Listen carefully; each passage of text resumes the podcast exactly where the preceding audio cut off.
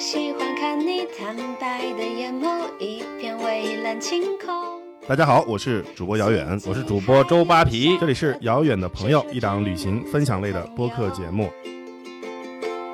让我鼓起所有的勇气，向你说声新年快乐。不管天上的云怎么笑，地上行人怎么看我，爱情总会有点紧张，总会有点彷徨。许多害羞的话，还有一年慢慢的讲。这一期节目应该上线的时候，可能就是我我感觉可能已经快到正月十五了吧，但是仍然还是在天气比较寒冷的时候，所以虽然还不一定能够是特别过年氛围的那个节目，但是仍然是我们冬季怎么玩的一个大系列。那冬季怎么玩的这个大系列里面呢，终于今天我觉得应该是到了最热的一个地方了，扒皮。最热的地方，你是说海南吗？那不是，比海南可能还要更热一点儿。你猜是哪里？比海南还要热，啊我还真不知道，那只能是云南啦。对那只可能是云南。对对对对对。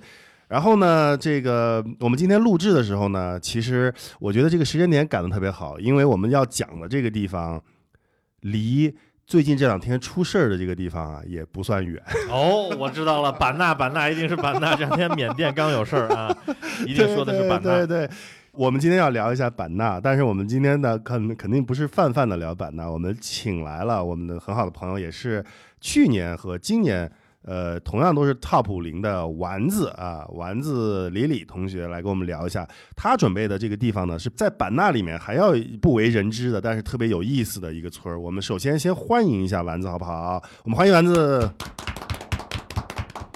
丸子跟大家自我介绍一下吧。Hello，大家好，我是丸子，是去年跟今年的穷游网年度旅行者 Top 五零，然后是一个带着尤克里里环游世界的斜杠青年。啊、大学毕业以后就一直没闲着，就是全世界跑。然后疫情开始以后呢，就在国内去寻找这种小众的村庄。嗯，其实丸子啊，我们认识他的时候，完完全全就是对吧？梦梦应该看着我笑，应该就是我们几个，就是那个时候应该是一九年，我们在在发掘好标的时候，对吧？就突然之间发现这个姑娘就特别有意思，带着尤克里里，然后全球环游，然后呢，每到一个国家，每到一个地儿。就给人唱一首歌，然后学一下当地的这个歌给人唱，然后当然这当然也是去年这个疫情他出不去嘛，所以现在做了一个新的项目，就是去探寻一些呃可能不为人知的、比较偏僻的，甚至是可能会有面临消失可能性的这个村子。所以这期呢，我们也把他请来，就是来说一说他在版纳呃所找寻的这个村子。这事儿其实挺好。就是为什么呢？我倒不是说把它上升到一个多么高大上的格局啊，我觉得大家不是来来回回在各种自媒体上，在各种这个游记的呃网站上去问，哎呀哪里人少，哪里没有人，哪里还可以去玩儿。其实我觉得今天丸子要聊的这个地方呢，就代表了一种，其实如果你真的是想探寻这个很少有人涉足的地方。其实这些地方离你并不遥远，因为今天我看了一下啊，今天丸子要给我们介绍的地方，其实离这么热门的西双版纳旅游区并不算太远。那在我们进入正文之前啊，我还是略微花一些时间介绍一下《遥远的朋友》这档节目。在这档节目里面呢，我们主播会和穷游的一亿用户一起，为各位听友精选优质的旅行好内容，推荐优质的旅行目的地。分享与众不同的旅行新玩法。在这个节目里面呢，我们每期分享的不光是我们主播的观点，还会有我们的网友和我们请来的 KOL 或者是嘉宾的精品内容。同时呢，还会有我们穷游的一个非常有趣的大 app 里面的功能，就是 Biu 声音 Biu 啊，我们也会放出呃一些比较好听的声音和丰富的内容。我们的同时呢。在每期呢，我们遥远的朋友都会有专享的折扣，我们的折扣代码呢会在音频节目的后半段放出，希望大家需要仔细的听才能够享受到。好，把介绍结束了以后呢，我们今天进入正题。我们先跟丸子聊一下啊，就是呃，我们大家都说西双版纳，西双版纳，西双版纳啊，很少人其实不是特别能搞明白西双版纳的这个地理位置啊，或者是版纳的一些概况。我们也也先请丸子呢，给我们做一个比较大概的对于西双版纳的介绍，好不好？那大家都知道西双版纳是在云南，对吧？它是在我们国家的这个一个边陲小镇，算是一个边陲的地带。它跟泰国、跟越南都很近，然后也是跟老挝、跟缅甸是一个山水相交的一个位置。对，所以它会受到呃周围的这些国家的文化影响很重，它的民族风情特别的浓厚。然后西双版纳本身在傣语里面呢，它的意思就是十二个行政区的意思。嗯，好像还有这个傣语，我看你准备的资料里面，傣语叫做蒙巴拉纳西，我不知道我说的对不对啊，反正就是这么个意思吧。对对对，孟巴拉纳西啊，这个理想而神奇的乐土，而且版纳呀，我想。大家对于版纳的印象，肯定就是那种泼水节、傣族、傣舞、孔雀，然后这种印象。那这个丸子对于版纳的初期的，或者是小的时候，对于版纳是什么感觉和什么印象呢？啊，其实说实话，我这一次就是二零二零年年末的时候去版纳，是我人生中第一次去版纳。所以我对版纳之前的印象还停留在很小的时候，在看电视剧的那个《还珠格格三》里面，尔康去到哦云南版纳，被在那边染上毒品的一个地方。然后今年我在大理待的时间比较长，还经常会在大理的各种活动或者集市碰到尔康的扮演者周杰。其实版纳就 是在我心目中是一个特别老牌的经典旅行目的地。说到碰到。尔康的扮演者周杰啊，我也有一个段子，因为我有一次碰到他了，在亮马呃，在呃麦子店儿街的一个一个小日小意大利餐馆，我在里边吃，他在外边吃，我呢出去上厕所，我就老觉得这个人好像很面熟，但是他确实私下的时候啊特别瘦，我觉得可能明星都是这样，那个上节目可能会把人显得更胖一点吧，反正。我就老觉得特别眼熟，不知道是谁，马上就要擦肩了。我突然意识到他是尔尔康，我的表情啊，我的表情是什么呢？我的表情是哦，然后这时候梦梦那跟扒皮能看到我的表情哦，然后他就特别淡定，他说嗯，也不说话的，嗯，确认过眼神了，他就说嗯，你认得对，然后我们俩就没说话就走过去了。这个。感觉和记忆我还是挺深刻的。那你在大理碰见尔康的时候，你们打过招呼吗？呃，那个丸子，嗯，他就特别接地气儿，他经常去那种人特别多的地方。你在大理去那种人多的地方，就很容易碰到他。什么周末的市集呀，然后热门的咖啡馆呀，就没有没有特别感觉有明星的架子。看到之后，如果有人跟他打招呼或者说话，他都会，对。都挺友好的，他还来买了我朋友的妈妈包的饺子，在集市上面的时候。哦，不错不错。哎，呃，八平，你有没有感觉，其实版纳呀，在这个旅行目的地或者对于这个我们这种旅行者的这个心目当中，它是有一个起伏的。很早很早，小的时候我就觉得它是一个特别向往的地方。然后有一阵儿吧，因为就是全是一个电视剧，你记得吗？讲上海知青啊，聂聂战嘛。哎，对，孽债啊，可以啊，年龄不小嘛，美丽的西双版纳，对对对对对，你看这些九零后，版纳一个家，这些九零后完全都听不懂我们在说。其实我觉得那次应该是对于很多像年纪比较大的这个旅游爱好者们，第一次对版纳有比较长时间的这种视觉的这个印象。是是是，里面跟中国很多地方，尤其是北方的这个。呃，风光啊，包括呃风土人情啊，有非常非常大的区别。所以那会儿我应该是掀起了一股西双版纳热吧。但，还比那个还要更早一点，你知道是什么？八六版《西游记》啊，对对。八六版《西游记》里面，虽然你看那个李玲玉最后唱的是天竺姑娘，但是她整个的衣服和什么就是版纳风，然后就是那种大家觉得哇，好清凉，就是竟然就有这个泼水节。但是啊。有一阵儿，大家对于版纳作为旅行目的地，尤其是这种我们这种自助型的旅游，是有一点这个排，也不是排斥，就是会避开它，因为太火了以后，全是旅行团。它有点像，就是之前你看云南有很多这种热门目的地啊，比如说丽江啊，甚至包括早期的海南啊，哎，当时大家提到版纳的时候，可能都有点那种又爱又恨的感觉。对，都是觉得就是说那个地方都是什么去买。去了就就得买翡翠，然后象牙，早年象牙还没有禁止贸易的时候，什么买象牙，对对对对对买翡翠，缅甸翡翠，对对对对？各种玉，对对。哎然后这两年可能就是因为版纳呢，慢慢就是又变成一个，就是很多小的 boutique 的酒店在那边建了很多野奢的营地啊什么的，大家这对版纳的这个整个的印象又开始慢慢的好起来就是了。我觉得它已经像，也包括很多老一些的目的地啊，很多其实已经从那种单纯观光性质的目的地变成了度假或者休闲类的目的地。嗯嗯，那这次丸子是怎么决定要去版纳的呢？嗯，其实在我是一个特别怕冷的人，所以一到冬天的时候，我都选择去暖和的地方。那之前对于我们来说，可能呃现在的年轻人会选择跳过西双版纳，就直接去到泰国、缅甸去玩儿。但是今年因为疫情影响不能出国的话，就突然想到说，哎，暖和的地方三亚已经去过了，海南去过了，那可以去一下西双版纳了。而且我觉得云南一直是一个很值得探索的目的地嘛。嗯，上半年的时候在大理待着，就挺想过去版纳的，因为那个时候去的话就太热了，所以十二月份、一月份是最最舒服的时候就过去了。嗯，实名羡慕啊！一听，首先咱不说别的啊，这个假期真的是足够多啊。人家好像就是就是咱们 top 五零以后过去的嗯。啊。那个丸子，那你这次去版纳的时候，当时的计划就是说我就是去呃待两天啊，旅旅游，还是说你之前就已经准备好了有一些比较深度的旅行方式呢？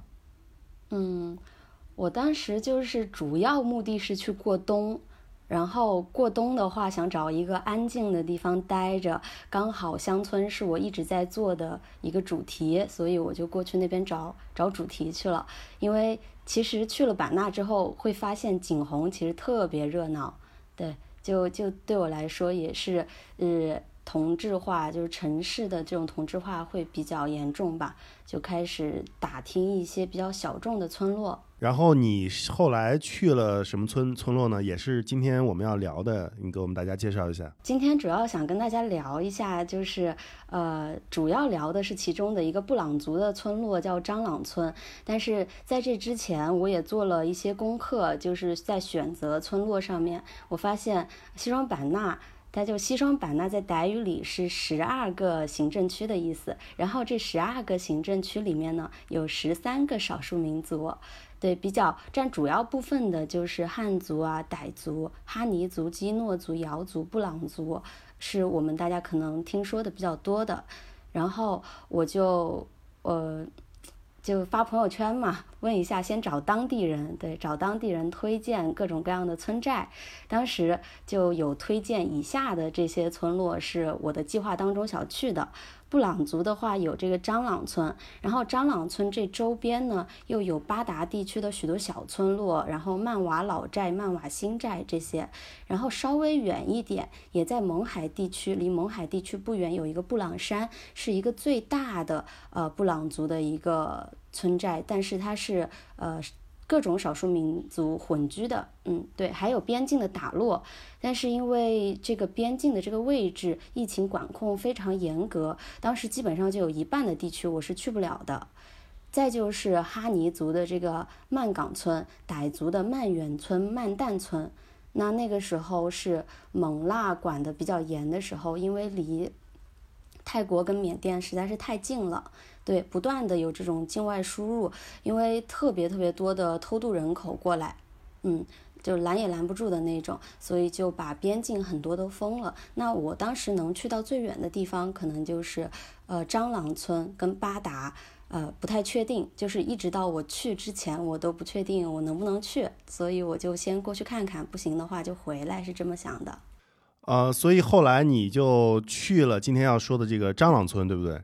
对对对，后来就去了张朗村。哎，我今天在录节目之前啊，我和扒皮，因为我们都很期待今天的这个节目嘛，我们还专门聊了一下，说中国不是说据说有五十六个民族嘛，我们能不能举出一半来？结果最后还是举出来了，但是很艰难啊，对很艰难确实有点艰难了。呃，我跟他们说我见过布朗族，他们为非常不信。那丸子跟我们聊一聊这个布朗族有什么特点吗？就是有什么？如果大家不知道这个布朗族的呃人他到底是一个什么有什么特点？那你能跟大家形容一下吗？嗯呢，呃，其实呃，版纳这边有好几个民族，它有一点同根同源的感觉。如果追溯到最早的话，布朗族实际上是中国南方原住民仆人的一支后代。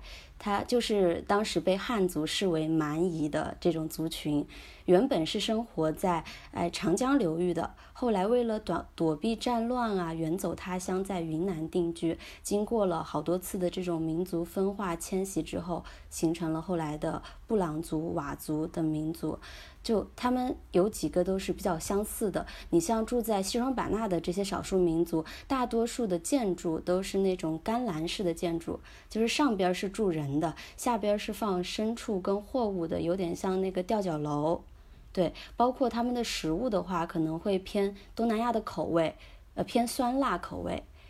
嗯，然后也是能歌善舞、非常爱喝酒的民族。这几个民族都是，嗯，布朗族本身。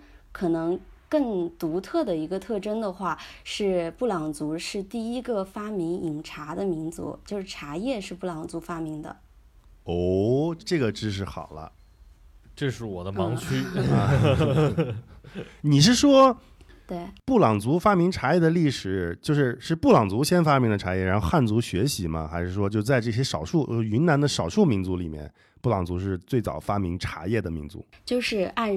人类学家的考古啊，最早的茶树就是在布朗族生活的区域发现的，可以说是世界上最早发明饮茶的民族。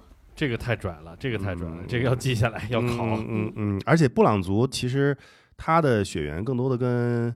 呃呃，缅语跟柬埔寨，就是缅甸跟柬埔寨，它的语系是属于高棉缅语系的这个这个这个这个这个这个这个部分。对对对对对。一共你说了七个这个，因为因为因为确实不是特熟啊。对，那像你所去到的，刚才提到的，甭管你去到的这个张朗村啊，布朗族的这个张朗村，还是刚才提到那些地方，那么从版纳出发的话。呃，应该比如说怎么到啊，或者说需要花多长时间？就比如说你去一个村子，可能路上花了多长时间，但是你去完之后会在那里待多久，或者你认为应该觉得待多久？然后大概给我们开始做一个你的这次体验的介绍吧。呃，从版纳出发，因为整个西双版纳自驾。整个云南都还挺适合自驾的，因为想去的地方都是那种山沟沟里，就是最推荐的方式就是自驾了。如果说自驾去到刚刚我说的那几个村寨的话，基本上都是两个小时到五个小时之间能够搞定，就都是可以接受的一个呃车程，应该是吧？呃，对于扒皮来说，这就是一脚油的事儿。对对对对对，就是就是没有特别远。呃，如果去到张朗村的话，大概是三个多小时。啊我当时就是乘坐公共交通过去的，就麻烦很多，呃，中途的路途转车都转了四五趟车才到达那个地方，嗯，所以花了。几乎是一天的时间到达那边，太佩服你了！花了多少？一天的时间。一天，他说花了一天的时间。但是是有公共交通可以到的，是吧？对，是有公共交通可以到，就是有另外一种乐趣，因为你要一直跟当地人交流，就是问他怎么去这个地方，然后你通过问路的过程当中，可能就会认识到当地人带你过去。哎，那如果比如说我确实我自己也不会开车，但我又觉得公共交通比较麻烦。其实我本来想问，就是有没有可能从版纳包车呀？因为这些地方可能相对比较偏嘛，或者去的游客确实少。嗯，哎，或者说所谓的这个黑车呀，或者说就是那种搭车去的话，这种机会多吗？原来我们在比如说在丽江、大理啊，那很多客栈都是包车去走各种线路啊，川藏线也好，或者滇藏线这种形式。多吗？哎，是可以的，就是呃，但是最好是分两段会比较好搭，你很难直接从版纳一路就是直接一个黑车到张朗，除非说你是包车，包车的话那就无所谓了，那就是按一天多少钱给到包车司机就可以。但如果是我们说的那种拼车，呃，私家车的拼车，你就可以从版纳先拼到勐海，然后勐海再再拼到张朗村。明白。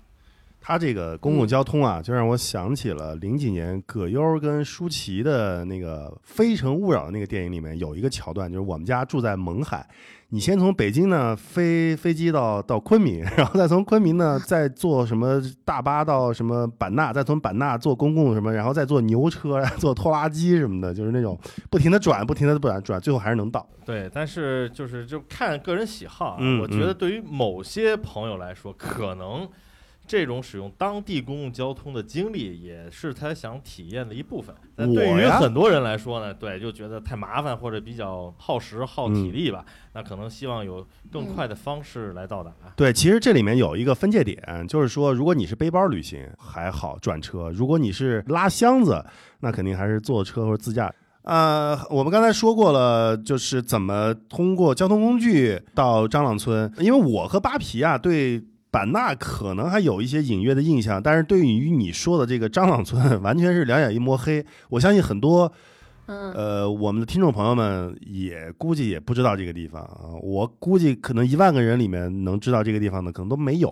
那你跟大家简单的描述一下，这是一个什么样的村子，好不好？我当然，我们当然刚就刚才知道了，它是一个布朗族的村子，但是它是一个什么样的位置啊，或者怎么感觉的？是一是一个什么样的村子呢？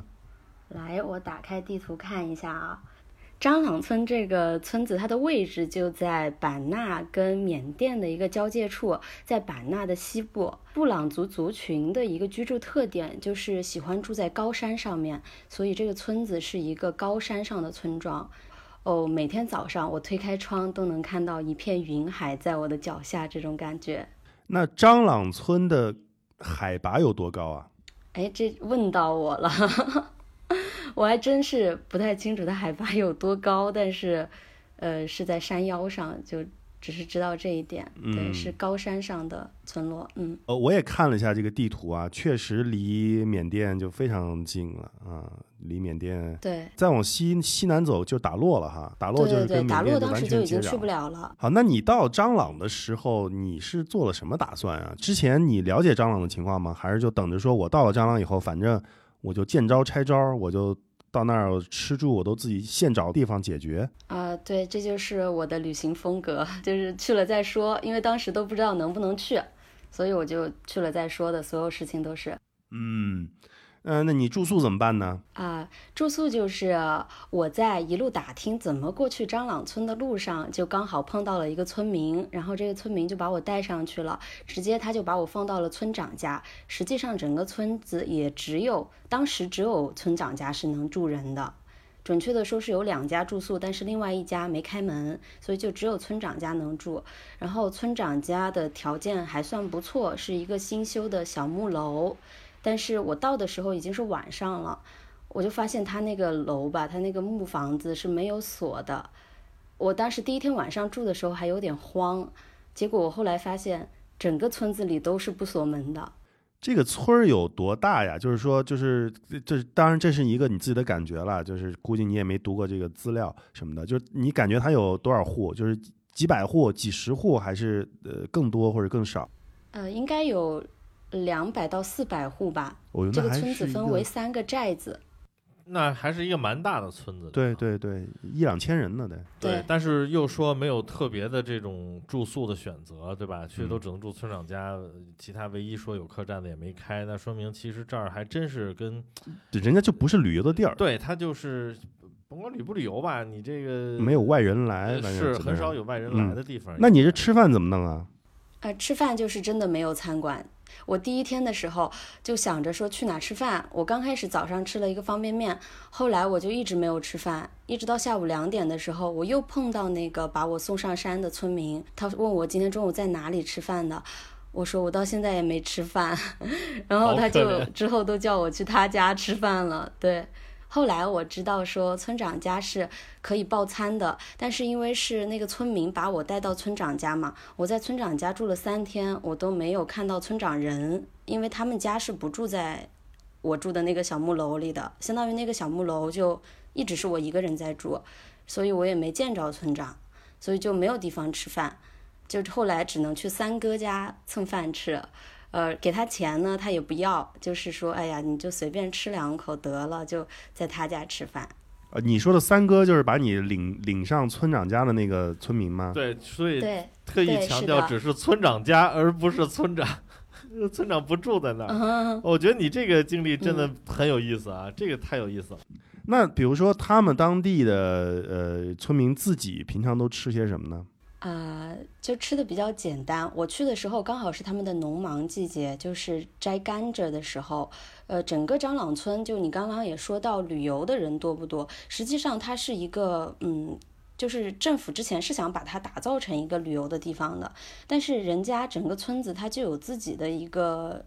经济作物主要是甘蔗跟茶叶，人家也没有热衷于搞旅游。你像就没有人去做餐馆啊，没有人去做住宿，对，因为他们主要是靠甘蔗跟茶叶来维持整个的经济收入。我去的时候刚好就是收甘蔗的季节，大家吃的也比较简单，就以素菜为主。呃，其实女人也要下地干活，只不过说呃会有人在家做饭，做的就是菜比较多，呃偏酸口味比较多。啊，吃就是会不会就吃一些米米跟米粉撒撇呀那种吗？啊、有点像萨撇的那种。啊，主要是还有一些野菜，他们会自己摘一些野菜，然后自己家也会养鸡啊、养猪啊、菜呀、都是自己家的东西。明白。每周或者是两三天会有县上面，就是城镇上面的那个卖菜的小贩会来村子里面卖一次东西。嗯嗯嗯，就跟那个之前的小货郎一样，只不过现在是开着小货车哈，嗯，五菱宏光什么的，或者嗯那种小小小啊，的敞篷。对对对，而且在这地方，其实你也饿不死，你实在不行你就到地里摘甘蔗吃嘛。啊，那对，那是满地的甘蔗都可以摘，但是他们有小卖部，嗯，小卖部可以买饼干、零食吃，但是一直这么吃就不太行。哎，所一直吃，嗯所以你在你最终其实在这个呃张朗待了几天呢？待了十五天吧，哦然后那确实不太对，行。待到十五天。我待到十五天的时候，那个就是村子里面的所有人都认识我了，因为村子里面的外来人口特别特别少。就后来我喜欢这个村子的一个主要原因就是，它主要是原住民，是一个非常非常纯的布朗族村寨。你像呃，其实国内大部分的这种古镇，它都是外在形式上是保留着传统村落的。呃，特色，但实际上里面都已经换了一波人了，就是没有原住民了，就我就觉得没那么好玩儿。这个村子，你要真的说游客过去玩的话，其实一天就够了，就妥妥的就够了。嗯，只是说逛景点的话，但后来我选择待那么久，就是我发现，呃，村民挺有意思的，包括那个村支书，后来还要我不要走，他说要给我分地，要给我分茶树，让我在这边盖房子。就没说这个让你嫁到他们那儿哈。哎呀，就是让呀让呀，那些阿婆阿婆就是有语言障碍都我都听得懂，他是说让我留下来嫁给布朗族小伙子。哎，你可能待了十五天以后，变成他们那个村子里唯一小卖部的最大客户，因为天天天天去买啊，吃的。对对对，是他的们，他们他们这天天进货就是为了你啊，我就觉得。但是这样的村子，它这个年轻人还多嘛？因为很多你知道，就是这种原生态的村子，其实更多的都是中老年了。嗯，对，是普遍的一个现象，就是现在的乡村基本上都是呃老年人。孤寡老人守在村子里，年轻人都出去了，呃，但是这个村子，呃，男性的年轻人留下来的还蛮多的，大多数都是去过城里面又回来的，就是进进出出的，不停的返乡潮流。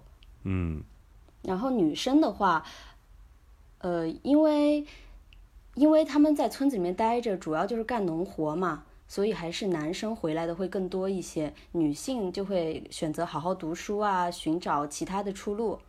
但是你能在这种男性，他实际上已经去过昆明，甚至去过北京各种大城市之后，他们还是选择回来到原本的生活，就是这种传统的自己的生活习惯跟现代文化的冲击之间的一点矛盾感。我真的我要证实一下，我真的见过布朗族的人，是在哪儿见呢？我跟你说，是在济南，嗯，是个女生。我觉得得刚才丸子说的这一点，就是有很多，尤其是农村的这个中青年，然后去到了很大城市，可能有的留在那儿，也但也有的选择回去。就这这个故事就非常有意思，就是我在济南，然后正好办事儿，办完事儿就去按脚，然后就结果就是一布朗族的女孩帮我按脚。我一看她就是云南人，我们我们在聊，我说你是哪儿的？她说我是哪儿哪儿，然后我是布朗族。我说那你怎么跑跑到这儿啊？这太远了。他说：“哎呀，当时啊，就是我们村子也有人出去，然后他就告诉我们外面能赚大钱，然后外面能怎么着？那我他就出来了。他说我一出来呢，我第一次去的就是东莞，然后我到东莞呢，我就被拉到这种就是洗脚城，然后就开始训练。他说我都没有见过东莞，我就开始按脚，我出来就开始按脚。然后东莞完了就是广州，广州完了就是北京，北京完了就是济南。我说那你习惯吗？他说我。”特别想回家，就是这个按脚吧，现在也挣的钱也比他想象的，当时别人诓他出来那种能挣大钱，那肯定这个落差实在是太大了。然后他说在，我在家里也有地，然后也有家人，也能吃到这个好吃的东西。反正就是我们就聊了这一块，就是就我见我真的见过布朗族啊，我跟你说，这个还蛮蛮难得的，因为按说像比较现代元素、潮流的东西，对年轻人的吸引力比较大嘛。其实尤其是。咱们就平原地区吧，咱不说山山山里面的，包括山里面的，真的很多孩子们出来之后，他们不是不爱家乡，或者说不是说能舍下家人，他有时候真的回不去了。但我觉得像布朗族这个，如果年轻人这么进进出出，一直既能到大城市生活，还愿意回家乡去待着，我觉得还是蛮罕见的。你你知道云南有一个云南人就有一个是称呼。在云贵川西南地区，云南人特别叫三个字叫家里宝，不愿意出去啊，就是家里宝。之前因为咱俩聊过，就是你在布朗族的，就是我就特别关心啊，就是你给我发过来一张照片，就是一个特别年轻的布朗族的呃妈妈啊，这个这个这个这个女生有没有什么故事啊，跟大家可以分享一下？呃，就是刚刚说到说大部分年轻人都出去了之后不回来嘛，那回来的那一部分确实也是发现啊，在。外面辛辛苦苦赚的钱，其实跟在家干农活赚的差不多，主要是这个原因。因为布朗族说了是，呃，发明饮茶的民族嘛，整个张朗村主要就是靠茶叶，它那边有非常多的古茶树，那古茶树都是至少是五百年的茶龄以上的这个茶树。所以说那些茶树还是很值钱的，就更多的人愿意回来了。那女生就是干农活，确实非常非常的辛苦。呃，我当时就拍了一个发给遥远看的那张照片，是一个布朗族女孩，她身上都有那个肌肉，就是干农活干的。而且他们身边的朋友都调侃她说，这个女孩是最不爱干活的那个，就是经常偷懒的那个。一般留在村里面的女孩，都是因为跟。村里面的小伙子结婚了，当妈妈了。你像那个女孩比我小，她可能是对她当时是二十岁，她二十岁的时候已经是两个小女孩的妈妈了。你像在那边还是十七八岁啊就结婚以及生育的女性非常多。那如果当了妈妈以后，她就不太好再往外跑了嘛。而且那张那张照片上的女孩实际上是张朗再靠西边。就是八达山区的另外一个小村落的女孩了，就那边可能会更加传统跟落后一点。哎，你刚才说到这个张朗村有很多茶树啊，那是不是这个村的历史其实也是挺悠久的呀？也跟我们大家简单的来说一说呗。张朗村是目前国内最纯的一个。布朗族村寨，它有三个千年的称号，因为这个寨子本身已经有一千四百多年的历史了。然后在那里找到的茶树也有一千多年，应该是最古老的一棵茶树，一千多年的历史了。然后整个勐海地区，呃，包括就是西双版纳地区的布朗族的第一个寺庙就是建在张朗村，有一个千年古庙叫白庙，一般白塔。一般来张朗的人都会上去看一看，是一个看日落特别好的地方。我一千四百年往回倒的话，这都是魏晋南北唐呃唐再往前，唐是六百八十多年嘛，它这应该是五百多年，五百多年的时候，那那真的就是可能是魏晋，就是魏晋南北朝时期，北魏时期，北魏时期的村子。哇天哪！所以它那个树，现在那一千多年的树还活着吗？还活着，还活着，就是被保护的好好的。那边一千年的树，还不少，那八九百年的就更多了。这个就讲到一个特别有意思的事情，就我有一个村里面有一个跟我同龄的男生，跟我关系玩的比较好，叫艾诺。整个村子里面的男性全部姓艾，实际上是岩石的岩，他们土话叫癌。哦，姓岩石的岩是吧？对对对，女性全部都姓玉。就是全部只要是女孩都姓玉，男孩全都姓艾。然后艾诺呢，他就跟我讲到说，他们家因为现在就有很多古茶树，但是因为在之前十几年前吧，因为古茶树的收成不太好，他们就有一些村民呢就把那些古茶树都砍掉了，换成了就是收成比较好的那种矮乔木，也比较好打理。因为古茶树很高，就是你摘茶叶就很费劲，所以他们就换成了矮乔木。然后艾诺就说他们家因为懒，就懒得去打理那片地，就让那个树继续在那长着。结果就十几年之后，就变得翻了很多倍的身价。就之前有人跟我说，呃，你靠运气得来的东西，最后也会靠实力输掉。哦，我当时就想说，你靠实力得来的东西，很可能也会靠运气输掉。这个就有点像那个什么。我就听说是投资圈里说最牛逼的投资是什么？是你奶奶在三十年前买了一个股票，然后忘了，然后三十年后再 翻出来，对对对，就翻了大倍了，可就是。刚才我们没有听清楚，是女生都姓什么？姓玉是吧？玉玉石的玉对吗？对，是的，玉石的玉。那这些人就是就是现在都住在这种刚才你说的这种干栏式的建筑，就是木木房子里吗？还是有没有新的房子啊？嗯，其实有很多摄影爱好者会特地跑来张朗村拍摄拍摄照片，是因为网上现在很多照片实际上都是。呃，一几年，一三一四年的时候拍的了。那个时候还整个村子全部都是住的那种布朗族的老屋，就是那种干栏式的建筑，黑瓦的木质结构的。但实际上现在，因为大家卖茶叶，经济条件也好了起来，整个村子它也不是靠旅游业在支撑，所以大家存钱的一个目的就是换新房，就基本上每年二三十户的在拆，一直在拆新房，因为。它那个高地上面不太好找地基，再加上呃政府不让伐木嘛，就全部都只能把以前的那个老屋给它推掉，直接在那个地基上面盖水泥房。所以实际上，呃现在剩下的老屋已经很少了，已经不多了。嗯，每年都在盖新房，更多的是新房了。可能再过个两三年的时间，从外在形式上来看，这就跟一个普通的农村没有太大差别了。但是。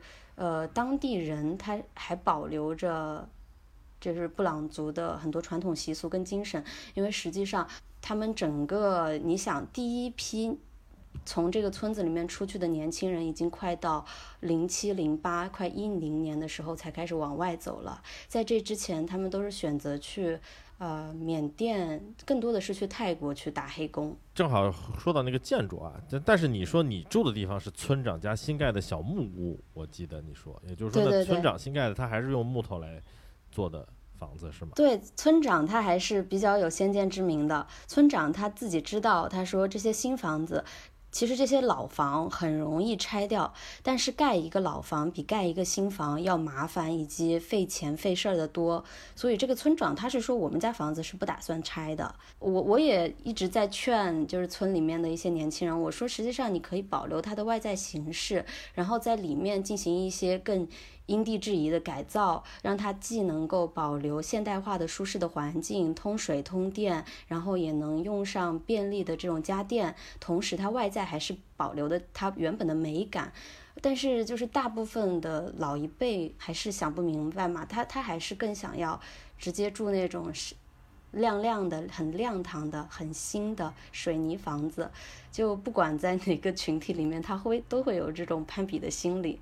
就是他们家盖了新房，我也要盖新房，这种这个其实也能理解。我讲一个另外一个地方，其实就能能都能理解。比如说最老独龙族的地方，他们住的跟这几年你再去，政府完全给他规划了新的砖房啊什么的。对于这些人来说呢，我们当然就是从城市的人的角度来看，他们那些特有的美感是吸引我们的地方。但是对于他们来说，可能原来的那种房子的结构使得。很多现代化的便利是他们没有办法去拥有的。呃，对，先不从咱不从建筑学上来解释啊，实际上就是咱们从一个比较大的概念来说，就是我们所谓的很多所谓旅游开发，那实际上一直就处在这种呃经济发展、水生活水平提高及传统所谓传统，或者说呃很久很久的历史习惯的保持，它是必然冲突。对它都不是说你想规避就能规避得了的，所以说，那对于我们可能所谓经济发达地区的人来说，我们去那儿就是想看它所谓原始、传统、保守的那一面。但对于当地的民众来说呢，他们当然也很羡慕可以有水有电，有这种呃不漏不漏雨不不漏风的新房子，可以用上现代化的交通工具。对吧？可以去体验新生活，所以的话，我们我觉得，就是一方面当然是希望现代跟传统在交汇的时候啊，就像刚才丸子讲到的，他很多年轻人其实去过很多大城市，也见过外面的世界，他并不是一个信息闭塞的地方，但回来了之后呢，还是愿意回到自己的家乡。那其实就看怎么能够用人类的智慧吧，把这个能。最大限度的去搞一个平衡，但是你要说想让一个地方完全不发展，这是完全不可能的事情。对，而且呃，听丸子这么介绍下来，我觉得张朗村这个地方的经济基础还是可以的，而且甚至会越来越好。因为它如果有老茶树、古茶树的话，丸子，我想问一下，他们那个茶是不是就是普洱茶？它那个茶树？呃，它只是原材料，你想做成普洱茶或者白茶、红茶是不同的工艺。OK。就是它这种有古茶树的，其实还是挺容易，更多的让别人能够认识到。如果就是在网在网络时代有更好的推广的话，嗯，反正我看你呃在给我们准备的材料里面就写到了，他们村子里有一个独特的叫什么青年组的制度啊，这个是什么？啊，对，这个挺有意思的，就是说他们是按年龄来划分整个群体，每个群体有不同的社会分工。就比如说，那小孩子他就是无忧无虑的生活学习，然后帮忙分担一些家务。那女性的话，主要负责呃，就是在家的家务啊，以及包括也会辅助一些农活。呃，然后男性主要负责耕种，然后长辈负责一些重要决策。那中间有一部分就是。呃，青年期到结婚之前的这一群年轻人怎么办呢？就是叫做青年组，青年组负责整个村寨大大小小的各种的安保呀，各种祭祀节日的活动。啊，各种各样的事情，然后也是一个特别好的机会，就是让这些年轻的男孩子、女孩子有时间在一起，更多的认识自己，也是说想要让这个人生当中非常重要的一个阶段去培养他们的责任感，对整个村子的这种。哦，这个这个挺逗啊！我听起来，因为现代社会我们感觉是按行业去做细化分工的啊，它不是按你人种、年龄、性别去弄。感觉在这个地方还好像有点那种部落式的，它按照呃生物的这个生理年龄来分配。哎，他们这个青年组是就是青，我听你说就是青年组里面有男有女是吗？对对对，青年组有男有女，而且他们的一个非常重要的工作，就是在哎各种祭祀活动或者各种活动的时候负责唱歌跟跳舞。哎呦，那这个是大型的非常他们都很会唱歌。哎，那那那布朗族的人唱什么歌呢？你你听过他们唱歌吗？他们经常就是干完农活比较累了，就会回来啊，喝点小酒，做点那个柴火饭。还有一点很有意思的就是，虽然他们搬进了这个新的楼房里面、砖瓦房里面，他们很多家庭还用炉火生饭。对，要是说传统的那种木质的老房子里面的话，那就更有氛围了。就是进去之后，它就是一个特别大的客厅，旁边是地席，本身就是铺一个地席，你就可以在上面睡觉。那客人来的时候就把它收起来，然后厨房就是旁边有一个呃炉火。就是现烧柴火做饭，然后客人就坐在旁边，有一个围炉，坐在那喝酒，但是脚不能踩在那个桌子上面，是不尊敬的行为。然后喝酒就唱歌，嗯，就天天晚上都唱。我觉得我要过去啊，估计能跟他们融到一块儿，因为我会一种西南民族的少数民族的乐器。啥东西？叫口弦。是什么？多片口弦。哦，就是有五有三五片放在一起的，跟叶子一样的那种，不管是竹的还是撇的，我会。哎哎，你看我之前是不是跟你说过，我去彝族村村寨里面看他们那个什么民族音乐什么，我我就那会儿学的。我就觉得他们如果唱歌的话，他们唱什么我听不懂，但你你可以去这个分房子分地了，啊 参加青年组再找个媳妇儿。不知道不不知道，哎，我就刚想说，不知道能不能分到布朗族的这个好看的姑娘。我之前啊一直认为在云南，我个人啊完完全个人审美的认为，就是少数民族的云南少数民族的姑娘里面，我认为整体最好看的是什么族呢？哈尼族。你你你看，你们俩都睁大了眼睛，不知道哈尼族是什么，是吧？你这种说话不讲根儿的，就是找打，你知道吗哎？，哈尼族就是肯定丸子知道，就是他们那个传统民俗啊，是裤子，就女生也穿裤子，然后打绑腿儿。就我们有时候跳那个，就那个竹竿儿那种踩的那个哈尼族也跳那玩意儿，就而且哈尼族的姑娘，我就觉得就特别的，就每天脸上都洋溢着那种特别灿烂的微笑。这个丸子前两天就前一阵儿发我那个布朗族的姑娘的时候，我现在觉得，嗯，布朗族的姑娘也挺好看的。那丸子你怎么看他们的颜值啊？哈尼族，你刚刚说到哈尼族，其实它更有意思的一个、更独特的一个特性是，哈尼族的男女结婚之后是不同房睡觉的，是不是特别超前？就现在我们都 就是你们哪怕结完婚之后，结完婚洞房，你们该干嘛干嘛，你们干完之后还得分房睡，是这样的，那是所以特别就是保鲜。那那是就是那他们结婚是组成一个新家吗？还是说就是该干嘛干嘛，完了之后各回各家，还是只是分房或者说分床就可以呢？呃，是组成一个新家，组成一个新家之后是分房的。哦，哈尼族的这个房子，包括傣族的房子，还有这个布朗族的房子，它们的外在结构都很相似，只是内在结结构不一样。就比如说哈尼族的这个主人房，它就会分成男主人跟女主人的房间，然后小孩的房间是在就是整个独立出来的另外一个房间。还是有一些这个母母系社会的这个遗留啊，我觉得这个挺好的，非常超前。你看，过了几千年，现在的潮流又是奔着这个去了，对吧？那那布朗族结婚以后有这个习俗吗？布朗族倒是没有，就是自由恋爱、自由结婚。布朗族有一个串姑娘，但是现在也更加开放跟自由了。就是为什么要唱歌？因为串姑娘就是你要去她楼下唱歌，就是很多少数民族都会这么干，包括黎族啊那些都是这样的。然后哦，布朗族结婚是必须要在开门节以后才能结婚。哎，这个开门节给我们大家介绍一下。布朗族有一个开门节，一个关门节。开门节它是傣历十二月十五，那可能农历的时候就是在九月中旬，就象征着三个月以来雨季结束了，就解除关门节，以及你就可以开始谈恋爱呀，可以结婚啊，可以办各种活动，可以出远门。那到傣历九月十五，就是说农历大概六月的时候，呃呃，农历是什么时候啊？反正就是关门节以后，就是所有全寨都要去胆佛，去寺庙念经，要开始进修，也不要出远门。如果出远门的话，需要大佛爷给你念经啊、做祈祷啊这些的，也不能自由谈恋爱，也不能结婚办婚婚嫁的这种喜事儿。它这个时间点啊，我觉得还是和佛教的时间点很像的。当年释迦摩尼他就是有这种所谓的每年夏天都会去，我们听过就有一些竹林精舍，他就会每年夏天有三个月的时间，在雨季的时候停留在那个精舍里面念经。讲法，然后传法呀什么的，其实这个以来源于整个南亚地区，整个雨季的时候是非常的潮湿，有昆虫、虫蛇都特别多，所以其实是不利于在野外活动的，也不安全。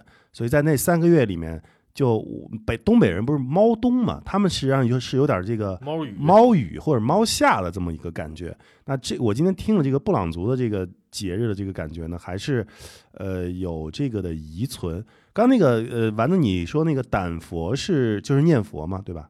对，就是因为呃布朗族是南传佛教嘛，跟那个泰国跟缅甸都是信的同一种佛，包括他们的那个寺庙也跟缅甸那边的寺庙比较像。胆佛就胆佛的话，跟东南亚那边的习俗是差不多的，就是你刚刚讲的那个，有三个月的时间，包括妇女也可以上去佛塔去学佛，就要要开始一系列非常非常隆重的活动。所以就是说，布朗族的朋友会推荐你们在开门节或者胆佛的时候过来村里面玩，会特别热闹，大家都会穿上民族服饰，会有各种各样的节庆跟礼仪。一般遇上这种节庆或者家里面做喜事呀，或者搬新房了呀，啊，他们都会很热情的邀请大家一起来参与的。所以可不可以这样讲，就是说，如果去到比如说像南传佛教的这些村庄，或者说就算去到布朗村布朗族的村庄吧。最好是在开门节之后，就不要赶在关门节和开门节之间那三个月的时间去。对对对，虽然说现在也没有那么严格的按照这个执行了，但是还是会诶赶上开门节会更热闹、更好玩一些。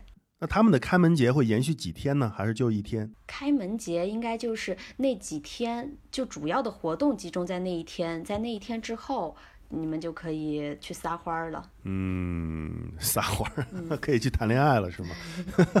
对对对，就可以谈恋爱了。啊，哎，我刚才看你在准备的材料里面还写到了一个，就是说，当然刚才你也提到了，就是他们因为离边境很近啊，所以对于整个边界的这个感受都比较模糊。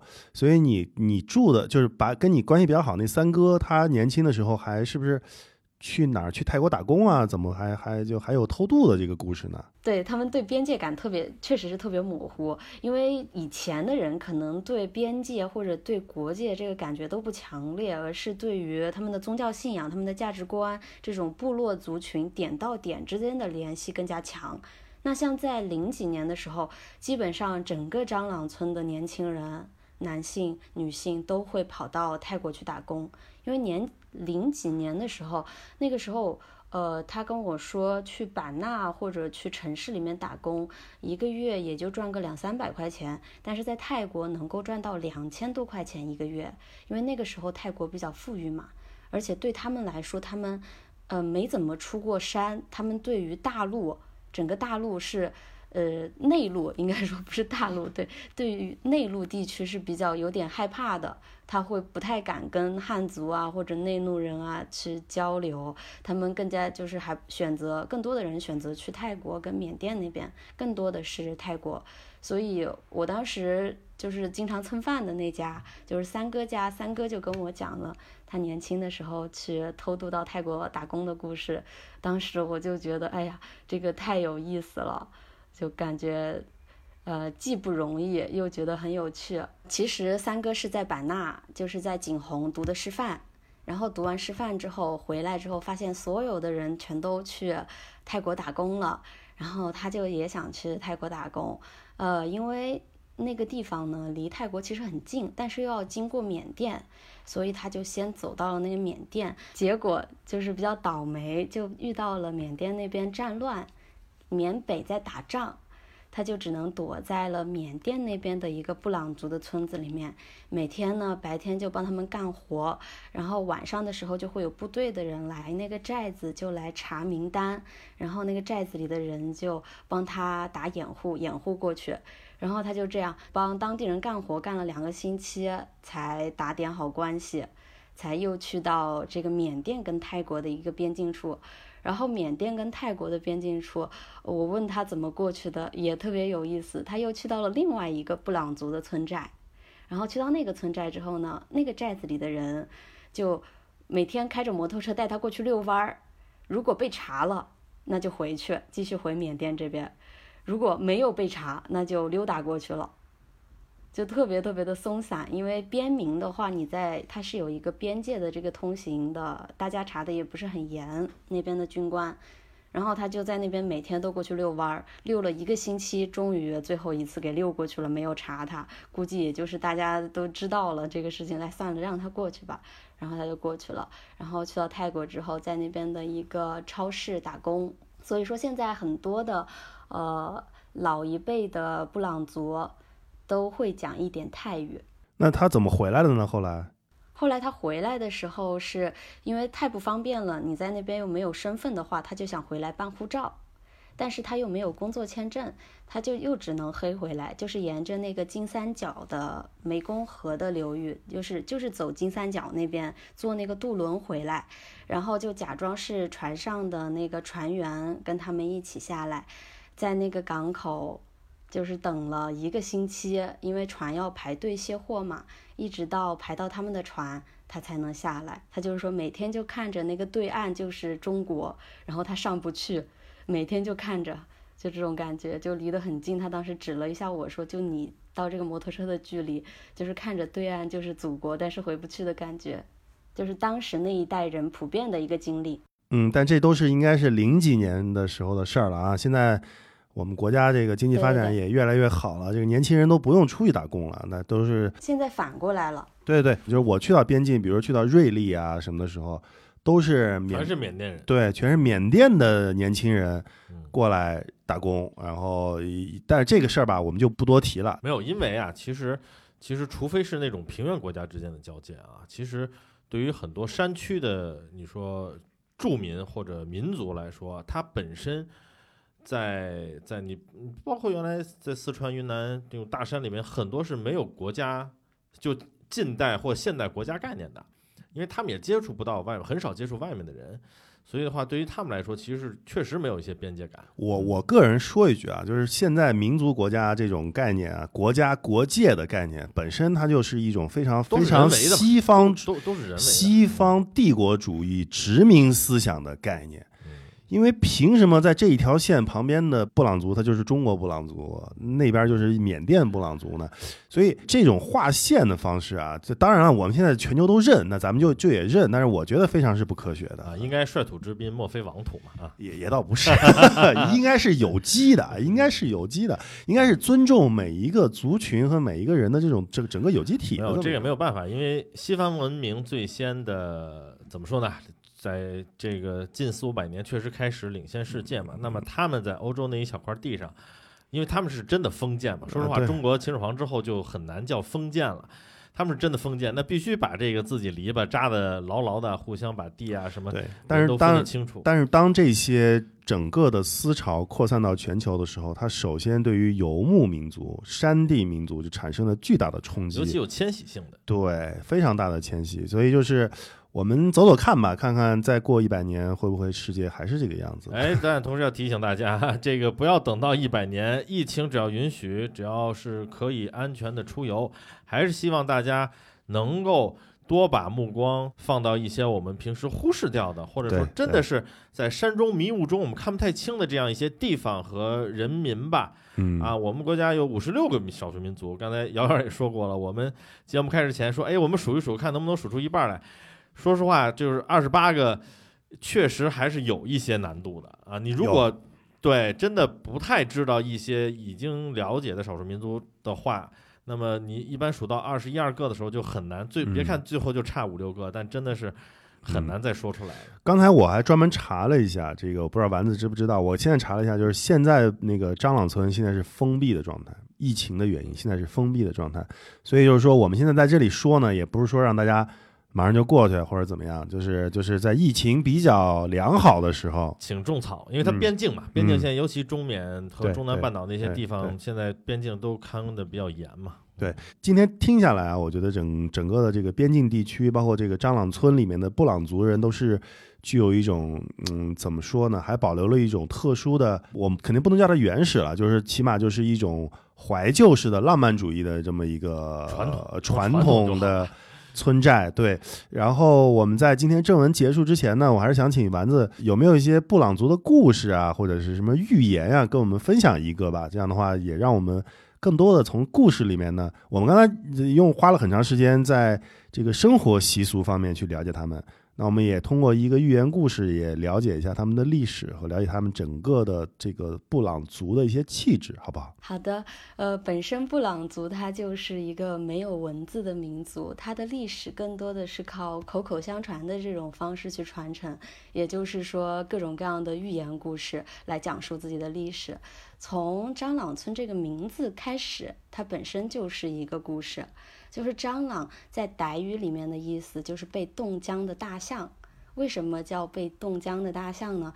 是说呀，这他们不是信仰那个南传佛教嘛？就说从有两只大象驮着重重的经书，从泰国一路往这个国中国这边走，然后走到张朗村的时候呢，因为太冷，他就跪下来了。后来就被冻僵了，经书也就留了下来。于是他们就在经书在的地方盖了一个这样一个古庙，然后整个村子也就围着这个庙建起来了，就是这个村子的一个由来。